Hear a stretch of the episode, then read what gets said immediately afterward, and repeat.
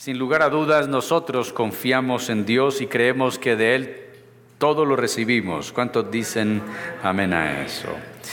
Nosotros creemos que es Dios el que traza nuestro camino, que es Dios el que está en nuestra vida y que Él es el que nos encamina. Nosotros no creemos en el destino, nosotros no creemos en la suerte, nosotros no creemos que las cosas sucedan al azar o porque hay una fuerza cósmica que lo rija todo, o que las cosas que suceden tienen que suceder porque así está trazada en, en, una mente o en una esfera desconocida para nosotros. Nosotros creemos que todo lo que sucede sucede porque hay un Dios que lo controla absolutamente todo. ¿Lo controla qué? Todo. Y que está en todas las cosas. ¿En cuáles cosas? En todas las cosas. A eso nosotros le llamamos la divina providencia. ¿Cómo se le llama eso? La providencia. La providencia tiene que ver el Dios obrando a través de todas las cosas en nuestras vidas y en todo lo que sucede en el mundo. Hoy vamos a empezar a ver la providencia de Dios pero lo veremos en un asunto práctico de una narración bíblica que está en el libro de Ruth. Ruth es un libro en el Antiguo Testamento, después del Pentateuco, usted va a encontrar a Josué, luego a los jueces y luego encontrará el libro de Ruth. Es uno de esos dos libros en la Biblia que tienen nombre de mujer. Solamente hay dos, Ruth y Esther. Y veremos la historia de Ruth. Son cuatro capítulos, tendremos cuatro domingos para ver cada capítulo y ver en la historia de Ruth el obrar de Dios y su divina providencia. La providencia de Dios. ¿Qué es providencia? Bueno, hay una teología, y más que una teología, una confesión de Westminster, que es la confesión inglesa de los reformadores. Es una confesión que habla de todas las creencias que la iglesia sostiene y a partir de la Biblia proclama. Y la confesión de Westminster dice que providencia, abro comillas, es que Dios, el gran creador de todas las cosas, ¿el gran creador de qué? De todas las cosas, sostiene, dirige dispone y gobierna todas las criaturas, acciones y cosas, desde la más grande hasta la más pequeña, por medio de su más sabia y santa providencia, según su infalible presciencia y el libre e inmutable consejo de su propia voluntad para la gloria de su sabiduría, poder, justicia, bondad y misericordia. Básicamente esto dice que Dios creó todo y todo está en disposición para Él y Él usa todas las cosas, tiene dominio sobre todas las cosas y todas las cosas cumplen su propósito. ¿Cumplen qué? Su propósito. Cuando vemos a Ruth, déjeme decirle esto sobre este libro, la mano de Dios es evidente en todo el libro y nadie puede entender los caminos del Señor, como dice Pablo en Efesios 1:11, que hace todas las cosas según el designio de su voluntad. La providencia es el paraguas de la actividad de Dios en medio de su pueblo a lo largo de la historia y del mundo actual. Nosotros, los creyentes, no estamos sujetos al destino. ¿No estamos qué? Nosotros no estamos sujetos al destino. A veces Leo eh, algunos hermanos que ponen en sus estados eh, de, WhatsApp frases como el universo es amable conmigo, si el universo te trae, nosotros no dependemos del universo, ni del destino, ni de la vida como algo impersonal que cualquiera puede traducir de la forma que quiera, no. Los creyentes no estamos sujetos al destino ni a la suerte, sino que permanecemos siempre bajo el cuidado providencial de Dios, quien aún en medio de la tragedia cumple sus propósitos para el bien supremo de sus hijos. como dice Pablo en Romanos 8:28. Y sabemos que a los que amamos a Dios, todas las cosas nos ayudan para bien. Le invito entonces a abrir la Biblia en Ruth, capítulo 1. Y le invito que nos metamos en esta novela. Es una novela realmente. Pero en esta novela el gran protagonista es Dios y su gracia. Habrán otros protagonistas secundarios como será Ruth, Noemí, Booz y otros personajes, pero en esta historia de una vida, de una familia, veremos el obrar de Dios. Aconteció en los días que gobernaban los jueces que hubo qué? En la tierra. Y un varón de Belén de Judá fue a morar en los campos de Moab, él y su mujer y sus dos hijos. El nombre de aquel varón era Elimelech, él y el de su mujer Noemí, y los nombres de sus hijos eran Malón, Kelión. Efrateos de Belén de Judá llegaron pues a los campos de Moab y se quedaron allí. ¿Y murió quién? ¿Quién murió? Marido de Noemí, quedó ella con sus hijos los son para sí mujeres de dónde? El nombre de una era Orfa y el nombre de la otra era Ruth y habitaron allí unos diez años. Murieron también los dos, Malón y Kelión, quedando así la mujer desamparada de sus dos hijos y de su marido. Entonces se levantó con sus nueras y regresó de los campos de Moab porque oyó en el campo de Moab que Jehová había visitado a su pueblo para darles qué. Salió pues del lugar donde había estado y con ella sus dos nueras y comenzaron a caminar para volverse a la tierra de Judá. Y Noemí dijo a sus dos nueras, andad, volveos cada una a la casa de su madre, Jehová haga con vosotros misericordia como habéis hecho con los muertos y conmigo. Os concedo a Jehová que halléis descanso cada una en casa de su marido. Luego las besó y ellas alzaron su voz y ¿qué hicieron? ¿Qué hicieron? Y le dijeron, ciertamente nosotras iremos contigo a tu pueblo. Y Noemí respondió, volveas, hijas mías, ¿para qué habéis de ir conmigo? ¿Tengo yo más hijos en el vientre que pueda ser vuestros maridos? Volveos, hijas mías, e idos, porque yo ya soy vieja para tener marido. Y aunque dijese esperanza tengo y esta noche estuviera con marido y aún diese a luz hijos, ¿habríais vosotras de esperaros hasta que fueran grandes? ¿Habrías de quedaros sin casar por amor a ellos? No, hijas mías, que mayor amargura tengo yo que vosotras, pues la mano de Jehová ha salido contra mí. Y ellas alzaron otra vez su voz y ¿qué hicieron? Y Orfa besó a su suegra, mas Ruth se quedó con ella. Noemí dijo, he aquí tu cuñada se ha vuelto a su pueblo y a sus dioses, vuélvete tú tras ella. Respondió Ruth, no me ruegues que te deje y me aparte de ti, porque a donde quiera que tú fueres, iré yo, y donde quiera que vivieres, viviré. Tu pueblo será mi pueblo, y tu Dios mi Dios. Donde tú murieres, moriré yo, y allí seré sepultada. Así me haga Jehová y aún me añada que solo la muerte hará separación entre nosotras dos.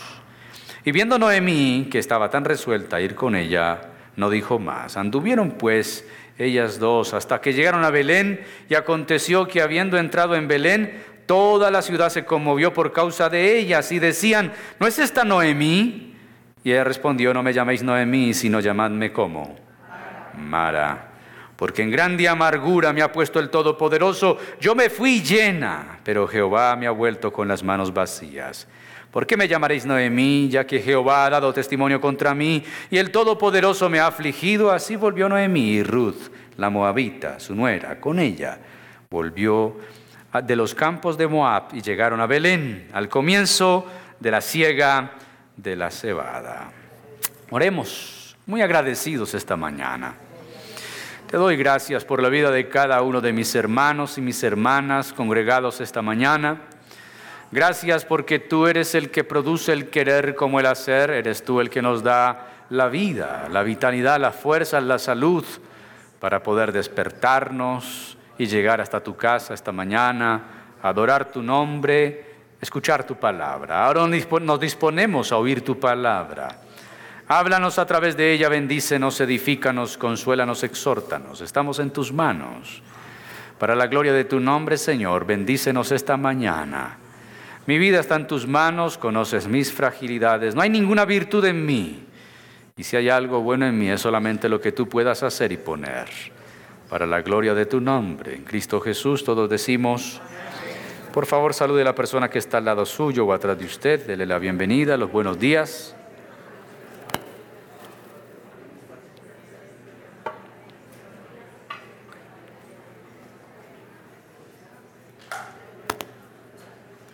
No sé si usted antes había leído el libro de Ruth, pero el, libro de Ruth es como semejante a esas películas. Esta podría parecerse a la Cenicienta, una mujer sufrida, una mujer con muchos dolores, con muchas tragedias, pero que a la postre termina casándose con el soltero más cotizado y rico de su ciudad. La historia de Ruth es una historia de la gracia de Dios. En ella veremos a Jesús, Jesús en la redención, pero en ella también veremos esa gracia de Dios, incrustando a personas que no deberían estar en la historia de la redención. No deberían estar a la luz de cualquier persona que quiera o tuviera la libertad de escribir su propia genealogía. Pero si usted lee San Mateo 1, usted va a encontrar allí a Ruth, a vos. Ruth, una moabita, ella no es de Israel y va a estar en la genealogía de Jesús. Pero esto será por etapas. Lo que veremos hoy en la providencia de Dios es el tema de las decisiones y sus consecuencias. Dios nos ha dado la capacidad de decidir, pero no nos excluye de las consecuencias de nuestras decisiones.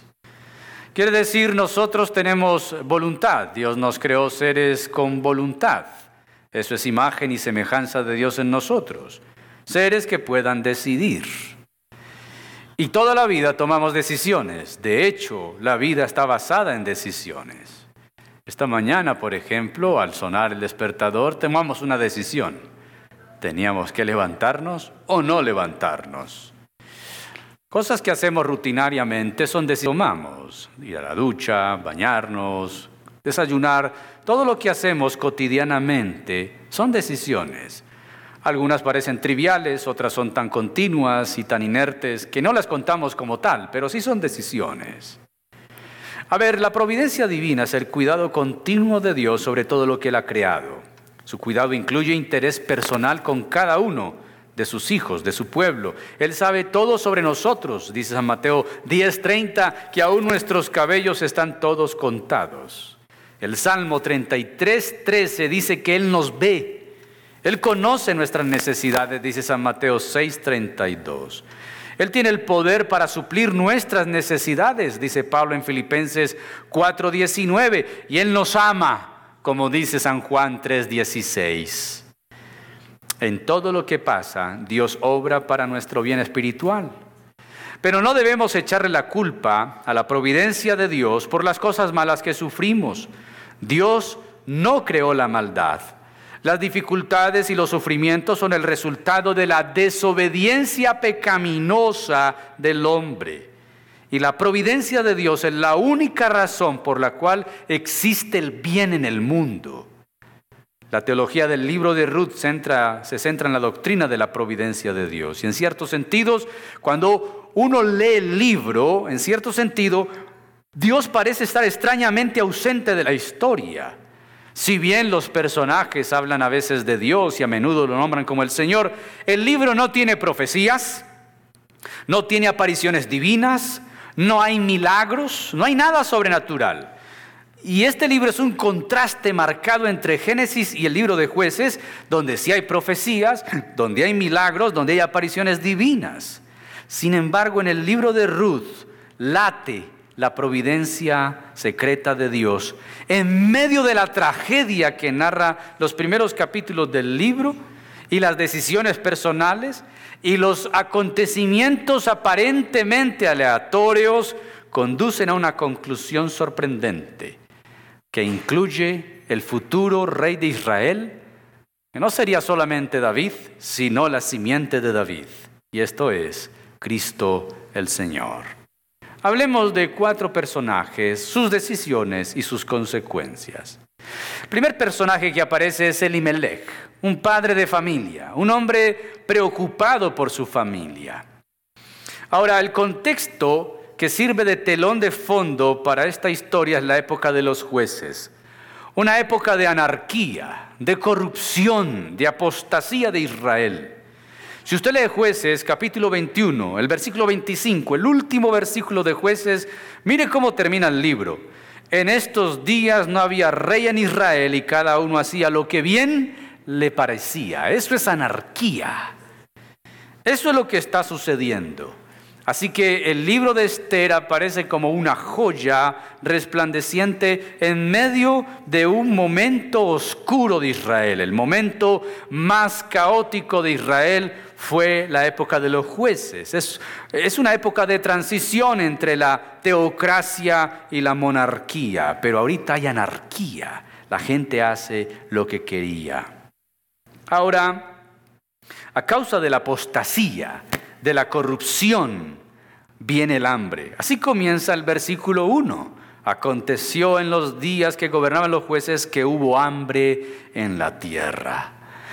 Paradójicamente, Belén significa la casa de pan, pero en Belén había hambre, porque la corrupción trae hambre. Si no, miren nuestro país, un país riquísimo, minerales en flora, en fauna, un, un país que podría ser una alacena de comida para Suramérica completa hay regiones donde la gente sufre hambre a causa de la corrupción, no solamente estatal. La corrupción va más allá de funcionarios públicos que se roban dinero. Hay una corrupción moral, una corrupción social. La corrupción es la maldad en el corazón del hombre que todos los días se deja ver con sus hechos impíos. El hambre era una manifestación del juicio de Dios sobre Israel. Cuando el pueblo rompía el pacto, Dios les dijo en Deuteronomio 28, 17 y 18, Deuteronomio 28, 23 y 24, maldita será tu canasta, tu arteza de amasar, maldito el fruto de tu vientre, el fruto de tu tierra, la cría de tus vacas, los rebaños de tus ovejas, y los cielos que están sobre tu cabeza serán de bronce, y la tierra que está debajo de ti será de hierro. Dará Jehová por lluvia a tu tierra polvo y ceniza de los cielos descenderá sobre ti hasta que perezcas. En las consecuencias de Dios sobre Israel si rompían el pacto. En Levítico 26, versículos 18 al 20, se fue el sonido acá, dice Levítico 26, 18 al 20. Y si aún con estas cosas no me oyereis, yo volveré a castigaros siete veces más por vuestros pecados. Y quebrantaré la soberbia de vuestro orgullo y haré vuestro cielo como de hierro y vuestra tierra como de bronce. Vuestra fuerza se consumirá en vano porque vuestra tierra no dará su producto y los árboles de la tierra no darán su fruto. Así que el hambre que está experimentando Israel en tiempo de jueces es a causa de la corrupción, apostasía. Ellos se han alejado de Dios, Dios se ha alejado de ellos. Así que como hay hambre, dice el versículo 1, que un varón de Belén se fue a morar a los campos de Moab, él, su mujer y sus hijos. Moab era morar con un pueblo que aunque eran familiares de los israelitas, recuerden que los moabitas y los amonitas son los pueblos que nacen de las hijas de Lot. Cuando las hijas de Lot se acuestan con su papá al salir de Sodoma y de Gomorra. ¿Recuerdan eso? De ahí surgen los amonitas y los moabitas. Pero en números 25, 1 al 3, Dios le había advertido a Israel diciendo, moraba Israel en Sitín, dice números 25, 1 al 3, y el pueblo empezó a fornicar con las hijas de Moab las cuales invitaban al pueblo a los sacrificios de sus dioses, y el pueblo comió y se inclinó a sus dioses, así acudió el pueblo a Baal peor, y el furor de Jehová se encendió contra Israel. Dios había dicho a Israel, no se unirán a los de Moab. Pero Elimelech, que literalmente su nombre significa mi Dios es rey, ¿qué significa Elimelech? Aquí hay una ironía. Ya la primera ironía es que en la casa de pan hay que hambre. Y el Imele que significa mi Dios es mi rey, toma acciones que contradicen su nombre, pues él no confiaba en Dios como su rey, para que le proveyera en la tierra prometida. Más bien lo que hace es mudarse a tierra pagana donde muere. Y el drama posterior enfatiza el papel de las mujeres en la familia, quienes muestran más confianza en Dios que Elimelech mismo. Su nombre, Dios es mi rey, pero no confiaba en su rey para proveerle. Así que la primera decisión que encontramos la toma Elimelech. Hay hambre, hay que irnos. Y cuando yo leo esta historia, vienen a mi mente, y no quiero juzgar esto, pero vienen a mi mente todas aquellas personas con sueño americano hay que irnos del país, hay que irnos de aquí, tenemos que irnos. El asunto es que irse no es un problema, el asunto es qué dice Dios. Porque no encontramos a un hombre invocando a Dios para su dirección, no encontramos a un hombre que está frente a una situación difícil, lo es, hay hambre. Pero no encontramos a alguien consultando a Dios. Si él conociera las escrituras, que de hecho las conocía, simplemente las desobedeció. Me voy a Moab. Dios ha dicho, no te juntes con Moab, no vayas a los moabitas, pero él fue a Moab. Porque a veces las circunstancias nos impulsan a tomar decisiones que parecen lógicas, pero no divinas, que parecen obvias, pero no son de parte de Dios. Ahora la pregunta, y voy a hacer preguntas cada que hablemos de un personaje, es ¿qué situación estás atravesando en este momento? ¿Qué decisión o decisiones estás a punto de tomar? Dios nos da la capacidad y la libertad de decidir, pero nosotros tenemos que estar muy preparados para asumir las consecuencias. Elimelech decidió, tomó a su mujer, tomó a sus dos hijos y se fue a dónde? Porque en Moab había trabajo, en Moab había, había comida, en Moab había provisión. Y aunque él podríamos decir, y diría algún defensor de justicia social, es víctima del sistema porque los jueces trajeron el hambre. Él lo que hace es tomar una decisión que traerá consecuencias funestas. Nótese lo que dice el versículo 2. El nombre de aquel varón era Elimelech, el de su mujer Noemí. Los nombres de sus hijos Malón, Kelión, Efrateos de Belén, llegaron pues a los campos de Moab, se quedaron allí. El versículo 3, la tragedia golpea a esta familia. ¿Murió quién? Murió Elimelech. Muere fuera de la tierra prometida, muere en un lugar ajeno, no puede ser llorado ni sepultado por sus familiares porque está lejos de su tierra. Pero ahora los segundos personajes y sus decisiones son sus dos hijos, Malón y Kelión. Son los hombres que quedan en casa. Hay una frase que dice que el ejemplo enseña más que las palabras, y esto le pasó a estos dos muchachos. Al ver las decisiones que tomó su padre, ellos también tomaron sus propias decisiones. Fue tomar para sí mujeres moabitas menospreciando la ley que excluía a los descendientes de los moabitas de unirse al pueblo de Dios. Deuteronomio 23, 3 al 6, no entrará monita ni moabita en la congregación de Jehová ni hasta la décima generación de ellos no entrarán en la congregación de Jehová para siempre, por cuanto no os salieron a recibir con pan y agua en el camino cuando salisteis de Egipto, y porque alquilaron contra ti a Balaán, hijo de Beor, de Petor en Mesopotamia, para maldecirte, mas no quiso Jehová tu Dios oír a Balaam y Jehová tu Dios te convirtió la maldición en bendición porque Jehová tu Dios te amaba. No procurarás la paz de ellos ni su bien en todos los días para siempre. Dios había dicho ustedes no pueden unirse a los moabitas. ¿Qué hizo Malón y Kelión? Se casaron. ¿Con quiénes? Con dos mujeres moabitas. Ay, pastor, pero eso no es pecado.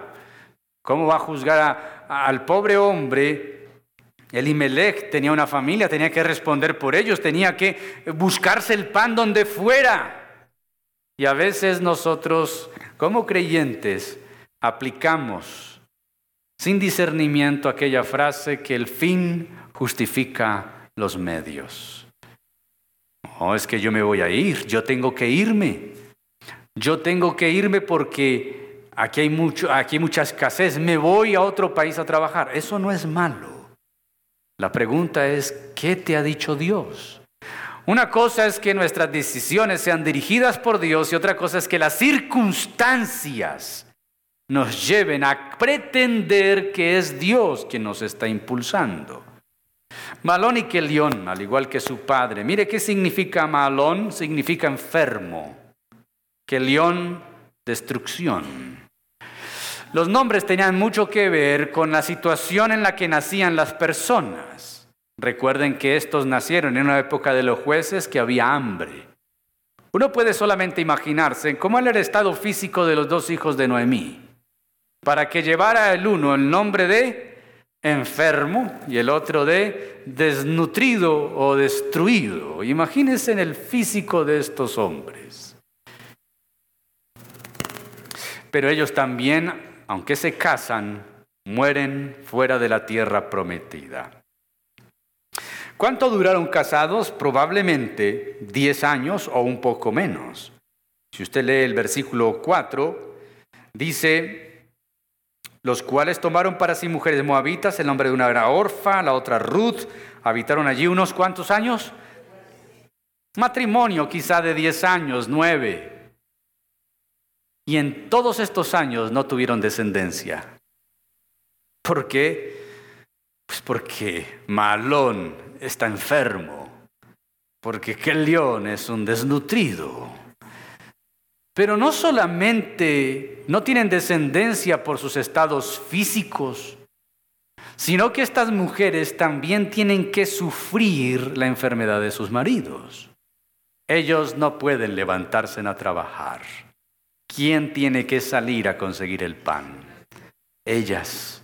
Ya Noemí es viuda, ahora tiene dos nueras, dos hijos, sus dos hijos, a causa de todo lo que han vivido y sufrido, no tienen descendientes, no tienen salud, mueren, no dejan descendencia. Esto es muy malo para un israelita, aún más para una viuda judía, porque las viudas en Israel no pueden heredar lo de su esposo, sino vivir de la caridad de su hijo mayor. Pero también han muerto sus hijos. Así que ella tiene que vivir de la caridad. O esperar que un familiar cercano la redima. Esto es, que compre la heredad de su esposo, del que murió, y la reciba ella en la ley judía hay una ley que se llama la ley del levirato. La ley del levirato dice que si un hombre se casa y muere sin dejar descendencia, el otro familiar cercano, puede ser su hermano, se debe casar con la viuda y dejarle descendencia a su hermano. Lo que era del hermano lo heredará el hijo que esa mujer tenga con el hermano del difunto. No será del hermano que embarazó a la mujer. La ley del levirato era una ley de proteger a las descendencias. Ahora, Malón y Kelión se casaron. Pero la decisión de su padre, de Elimelech, los afectó a todos como familia. La pregunta es, ¿qué decisiones has tomado que afectaron a otros? ¿Afectaron a otros tus decisiones? ¿Qué hiciste o vas a hacer para resarcir el daño? Porque hay decisiones que tomamos que afectan, que dañan a otros. Ahí están, Malón, Kelión se casaron con Ruth, con Orfa, pero murieron. El versículo 5 es triste, porque cuando narra la muerte de los dos hijos, el cronista dice, quedando así la mujer, están hablando de Noemí, ¿cómo quedó? Desamparada de sus dos hijos. El término, el término es triste. La expresión desamparado es una expresión que dice sin esperanza sin amparo, sin sombra, sin protección. Ella está en una tierra ajena. Los campos en donde ella habita no son propios. Ahora es viuda. Ahora no tiene hijos. Mis queridos, las tragedias de la vida no las asumimos, pero son reales Noemí la está sufriendo, la está viviendo. Ahora vamos a ver qué decisión tomará ella. Versículos 13, bueno, del 6 al 13 y luego del 19 al 22. La decisión de Noemí. ¿Quién escribe Ruth? Sería bueno también mencionarlo. No lo escribe la misma Ruth. Parece ser que es una narración que escribiera Samuel se le atribuye a él. Sin embargo, todavía es una incógnita, pero los estudiosos apuntan con mayor claridad a que sea Samuel, el profeta, quien escribiría esta historia. La decisión de Noemí. Noemí significa dulce, placentera. ¿Qué significa Noemí? Dulce, placentera. ¿Qué significa malón? Enfermo, Kelión. ¿Qué significa Elimelech? Dios es mi rey. Ahora vemos entonces a Noemí. Ella, sujeta a las decisiones de su esposo, por amor, parte a Moab pero es la mayor afectada, pues su esposo muere y luego mueren sus dos hijos. El capítulo 1 al 6 lo narra. El texto dice, entonces se levantó con sus nueras. El término levantar aparecerá unas 12 veces en el capítulo 1. Levantar y todos sus derivados es muy importante porque el término levantar en el Antiguo Testamento tiene un significado de regresar o volver, pero comúnmente se aplica para arrepentimiento. Aparece 12 veces en el capítulo 1. Así que el regreso de Ruth y Noemí a Jerusalén significa el regreso al Señor. ¿Regreso a quién? ¿No han leído ustedes la historia de San Lucas capítulo 15 cuando el hijo menor está en la marranera? ¿Qué dice él? ¿Qué dice? Me levantaré y volveré a dónde? A la casa de mi padre. El versículo 6 dice que ella se levantó con sus nueras y regresó de los campos de Moab porque oyó. ¿Qué oyó? En los campos de Moab que Jehová había que visitado a su pueblo para darles qué? Solo por especular, pero no es nada más y no es malo, tampoco es bueno. La, verdad es que si Elimelech se hubiera quedado en Belén esperando la visitación de Jehová a su pueblo, pues no estaríamos hablando de esta tragedia. Quizá el libro de Ruth no se hubiera escrito. Pero recordemos que detrás de todo esto está la providencia de Dios, que está usando aún las malas decisiones y las tragedias de estos para llevar a cabo sus propios planes. Esto quiere decir que las cosas malas que te pueden estar sucediendo, Dios las está usando para llevar a cabo sus planes. Usted dirá, no entiendo el plan. En el capítulo 1 tampoco se entiende. Hay que esperar Porque este capítulo 1, la providencia de Dios está velada, está oculta. Solo hasta el capítulo 4 la providencia de Dios será revelada. Por ahora está velada. Puede ser que lo que estás viviendo ahorita, que es un plan de Dios, no lo entendamos. La providencia de Dios está qué? Velada. Como Jesús le dijo a Pedro en la última cena, lo que yo hago ahora, tú no lo entiendes, pero lo entenderás después. El retorno a Belén sería trágico. La narración nos indica cómo estas nueras le siguieron, pero ella insiste en devolverlas a su pueblo. Vuélvasen, vayan a la casa de su madre, dice el versículo 8. Váyasen, vuélvasen, cada uno a la casa de su madre. No, notes, Jehová haga misericordia con ustedes como ustedes tuvieron misericordia de mis hijos. ¿No notan ese matrimonio? Es que ahí se nos deja ver cómo estas mujeres tenían que levantarse de mañana a trabajar porque sus maridos estaban qué? Enfermos. Y después de traer de venir del campo de una jornada diaria, tenían que venir a atender a sus maridos enfermos. Para Noemí el matrimonio de estas mujeres con sus hijos fue más un acto de misericordia que un romance en París.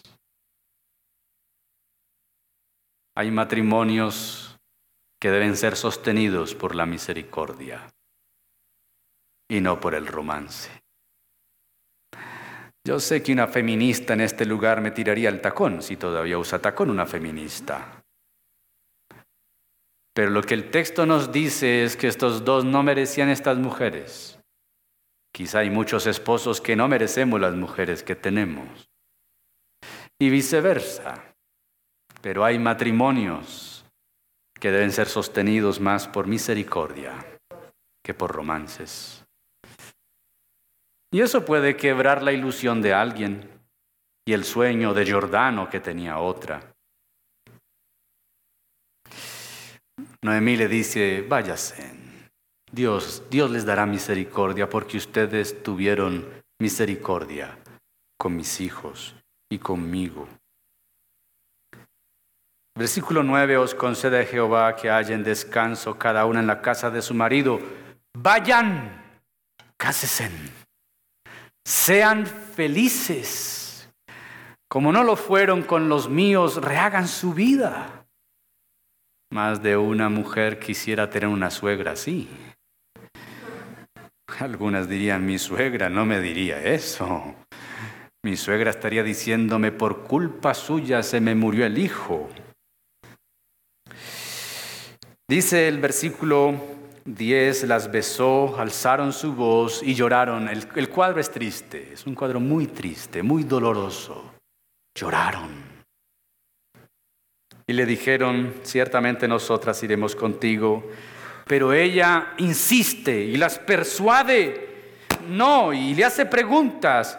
Eh, hijas mías, ¿para qué han de ir conmigo? Yo no tengo más hijos para cumplir la ley del levirato. Es que yo no tengo más hijos para darles, para reemplazar a los muertos. Y, y si dijera inclusive, esta noche estaré con un hombre porque tengo marido y voy a quedar embarazada, van a esperar a que nazca y que crezcan, se van a quedar ustedes por amor a ellos. Nótese esta. ¿Habrías de quedaros sin casar por amor a ellos, a los que no han nacido, que hipotéticamente Noemí dice voy a tener? No, no. Mayor amargura tengo yo que ustedes. Porque ella perdió el marido, porque ella perdió sus dos hijos, porque ahora tiene que regresar. Y la vergüenza es grande. Nótese cómo ella culpa a Dios de su tragedia. La mano de Jehová ha salido en contra de mí. ¿No sucede así algunas veces cuando nosotros hemos tomado malas decisiones y tenemos que vivir las consecuencias de ellas? Empezamos a decir, Señor, ¿te olvidaste de mí? Señor, ¿me estás castigando? Señor, ¿qué hice tan malo? Señor, ¿cuál es mi culpa? Esta es mi sentencia.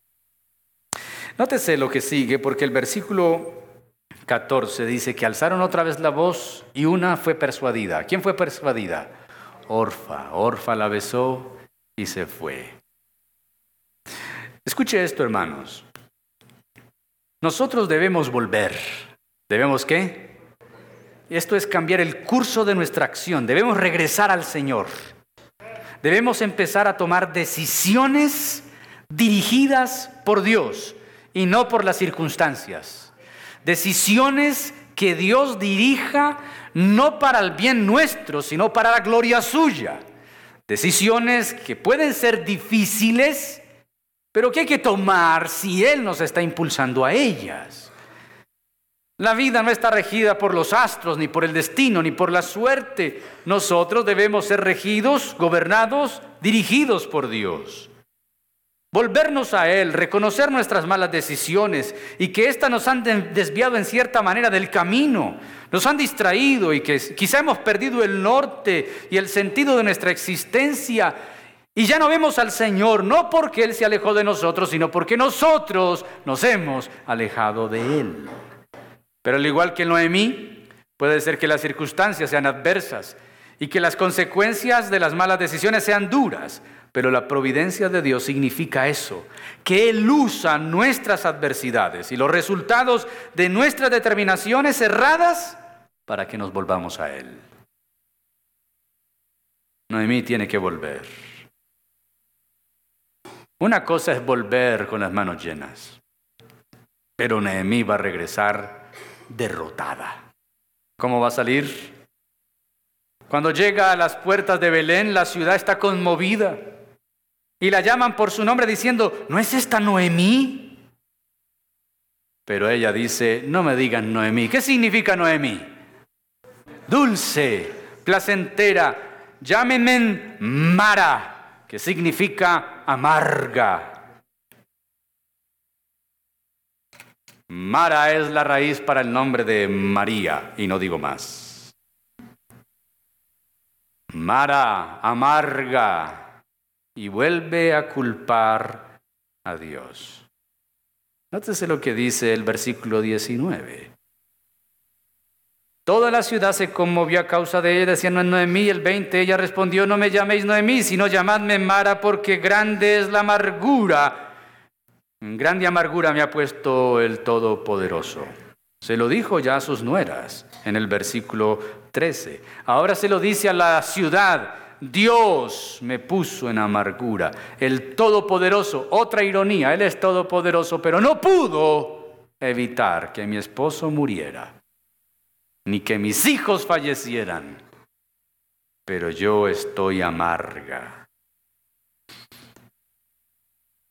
El Todopoderoso, en hebreo el Shaddai, ella creía que Dios la había juzgado por sus pecados al decir, ha dado testimonio contra mí. Aunque Noemí no veía otra cosa que amargura y vacío, el Señor la había bendecido con dos grandes dones que hasta el momento no se da cuenta lo que tiene una nuera fiel y mucha comida en la siega de cebada que iba a venirse sobre Belén. Pregunta, ¿cómo vemos a Dios al ver las consecuencias de nuestras decisiones? ¿Dios me abandonó? ¿Dios me dejó? ¿Dios no es bueno conmigo? ¿Dios ya no me oye? ¿Dios ya no me escucha? Dios ya no es conmigo amable como lo era antes. ¿Culpamos a Dios? ¿Creemos que Él es responsable de lo que nos está pasando? Es difícil cuando atravesamos situaciones que no comprendemos. En los primeros días de mi tiempo de trastorno de ansiedad, esa era mi pregunta para el Señor. Y yo mismo me buscaba como hacía el papel de los amigos de Job contra mí mismo, escarbándome, ¿qué hice? ¿Dónde está mi pecado? ¿por qué estoy sufriendo lo que estoy sufriendo? ¿Por qué estoy viviendo lo que estoy viviendo? ¿Qué ha pasado? Obviamente nunca encontré respuesta a una falta que trajera un castigo porque luego entendí que no era eso. Pero nosotros siempre, como humanos, desde el huerto del Edén a las situaciones difíciles, buscamos que culpables. ¿Qué buscamos? Siempre buscamos culpables. Vaya conmigo al versículo 20. Mara, el Todopoderoso, ha puesto en grande amargura. Nótese la descripción del versículo 21. Yo me fui llena, pero Jehová me ha vuelto con las manos vacías. ¿Por qué me van a llamar dulzura? Mi vida no es para nada dulce. Jehová ha dado testimonio contra mí, el Todopoderoso me ha afligido. Así volvió Noemí y Ruth, la moabita, su nuera con ella, volvió de los campos de Moab. ¿Llegaron a dónde? Al comienzo de la siega de la cebada. ¿Cuál es la decisión de Ruth? Capítulo 1, versículos 14 al 18. Vemos a una mujer determinada, aferrada en amor y en compromiso tenaz. Le dice a Noemí, no me ruegues, no me presiones.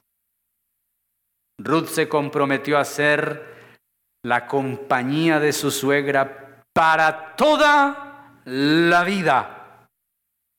No solamente una compañera, ella era moabita, pagana, dijo, tu Dios será mi Dios. Abrazó la fe de Israel. Luego abrazó a Israel como su pueblo y al Señor como su Dios. En sus palabras, ella busca la promesa del pacto. Note lo que ella dice.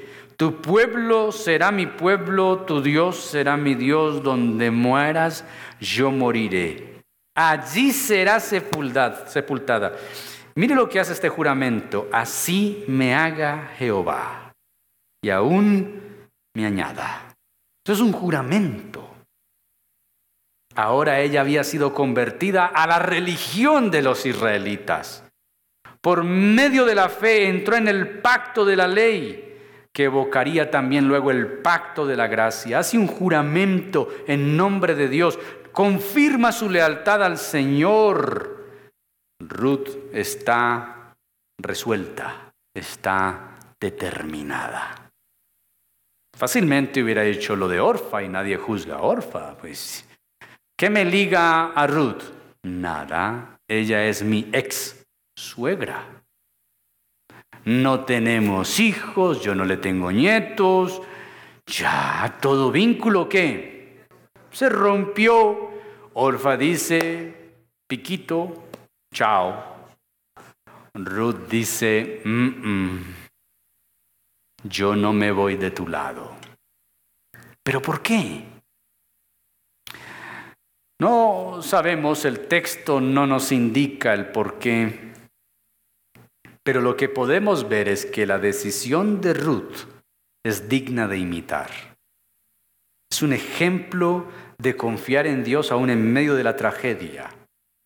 Y aunque Noemí no tenga ningún vínculo ni relación con ella, la lealtad de esta moabita es única. Y esa lealtad le va a ser premiada, le va a ser recompensada. Todavía Noemí y Ruth a las alturas de este capítulo no saben lo que Dios trae entre manos. No saben que la tragedia que han llorado, esas lágrimas han regado un campo con semillas de esperanza, que van a dar un fruto que ni ellas mismas lo imaginan. Bien dice el salmista, los que con lágrimas sembraron, con regocijo cosecharán. Harán andando y llorando los que siembran la gavilla. Las lágrimas que hemos llorado, si han sido delante de Dios, han regado una tierra. Y esa tierra va a germinar en algo, porque Dios es un Dios fiel. Porque en su divina providencia Dios no nos ha abandonado. Él se trae algo entre manos. No sabemos de qué forma ni cuándo Dios va a responder las oraciones, pero lo hará. Lo hará. Aún recuerdo Alguna vez compartí esta anécdota con ustedes. Hace muchos años, el primer carro que tuve, un Subaru modelo 82.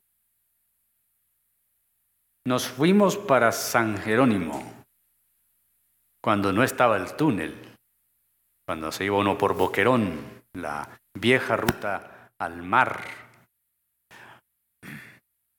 Iba con mi esposa, que no era mi esposa en ese tiempo. Iba con el pastor John Jairo Taborda y su esposa Araceli, y creo que su primer hijo David. Veníamos de regreso, venir un festivo de San Jerónimo o del occidente por esa ruta, los que la conocieron en su época, era un trancón eterno, era una fila interminable de carros. Íbamos subiendo todas aquellas curvas de noche. Mucho carro. Y al frente vimos un carro estacionado, orillado, con sus estacionarias, pidiendo que los carros pararan. Ningún carro paraba. Y yo paré.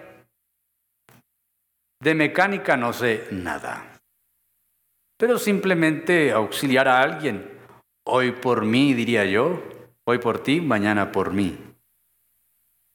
Cuando paramos era una familia que su carro había quedado varado, estaban en la mitad de la carretera en la noche, no sabían qué pasaba.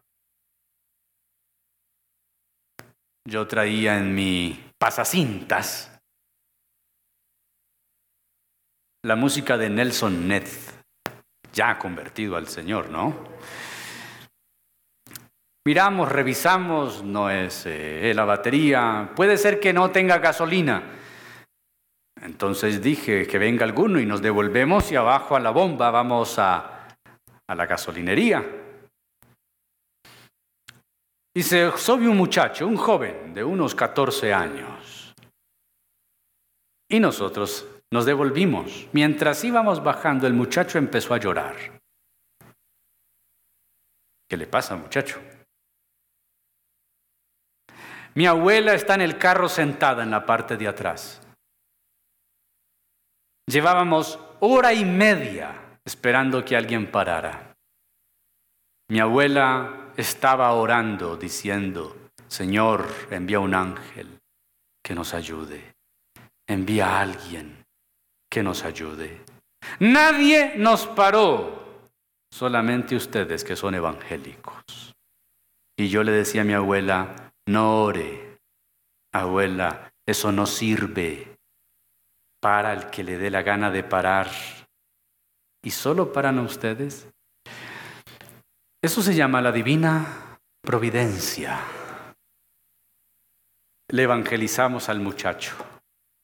Le dijimos, Dios es real, las oraciones son escuchadas. Solo nosotros paramos y ahora tú debes reconocer que Dios, el Dios de tu abuela, es un Dios real. Llegamos con la gasolina, la echamos y el carro no prendió. No voy a decir el carro, sí era un Daewoo, un Daewoo 2000.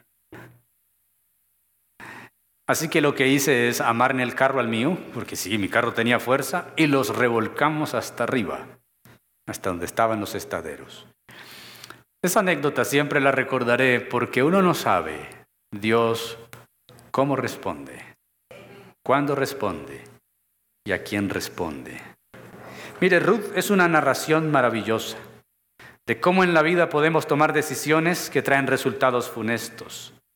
Pero cuando el desastre golpea, hemos de confiar en la providencia de Dios. Él usa todas las cosas para un bien final, para un propósito eterno. Al principio, la providencia de Dios en el libro está vedada. No se ve en el libro y quizá en una situación actual de nuestra vida. Es desconocida, es misteriosa, pero al final, cuando terminemos la historia de Ruth, veremos la gracia y el favor del Señor. Un ejemplo bíblico de ello, y no está en el libro de Ruth, es José en Génesis, esa narración del 37 al 50.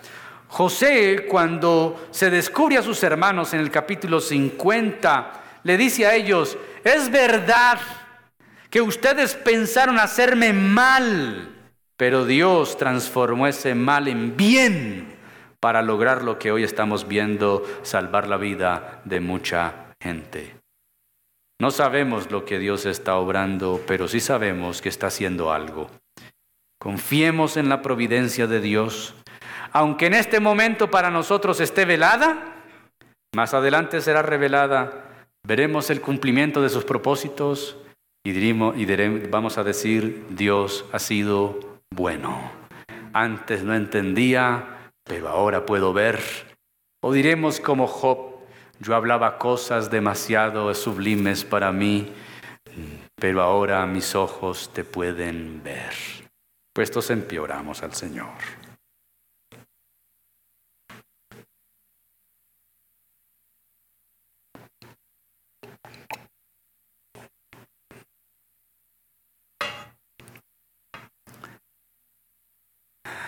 Cierre sus ojos para que se concentren en este tiempo de oración y piense por la situación que está atravesando.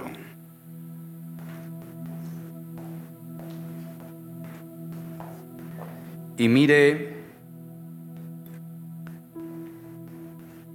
lo que hemos escuchado. Quizá en estos días le hemos dicho al Señor, Señor, tu viento no está soplando y mi barca está quieta.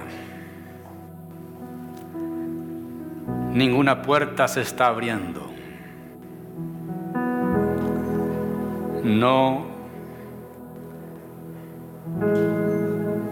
no sé si estás haciendo algo, si estás escuchando mis oraciones, pero he sentido que me has abandonado. Que me visita es prueba tras prueba tras prueba, una dificultad tras otra. Y he pensado como Noemí, la mano de Dios ha salido en contra mía. Señor, estamos a punto de tomar decisiones y me estoy dirigiendo por las noticias, por las estadísticas. Las circunstancias me están diciendo que me vaya, que toma una decisión, pero no estoy escuchando tu voz.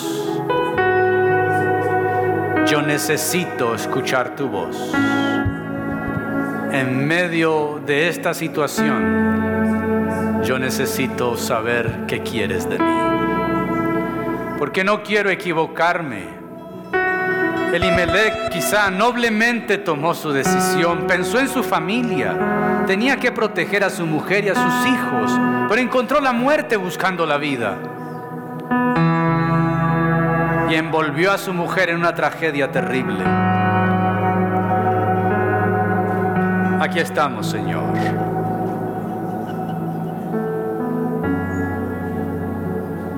Obra tu perfecta voluntad, aunque sea desconocida para mí, Señor. Aunque yo no entienda lo que está sucediendo, ni comprenda los planes que tienes, yo sé que a los que te amamos, todas las cosas nos ayudan a bien. No, no que todo nos salga bien, no, todo nos ayuda a bien. Hable con su Señor y dígale, no me permitas desviarme, no permitas que yo me desvíe de tu propósito. Ayúdame a esperar en ti, Señor. Si Elimelech hubiera esperado, el texto dice, y oyó Noemí en los campos de Moab que Dios había visitado a su pueblo para darles pan. A veces, Señor, tus visitas son muy demoradas para nosotros. Y a veces nos conducimos con velocidades que no son tus tiempos. Hable con su Señor.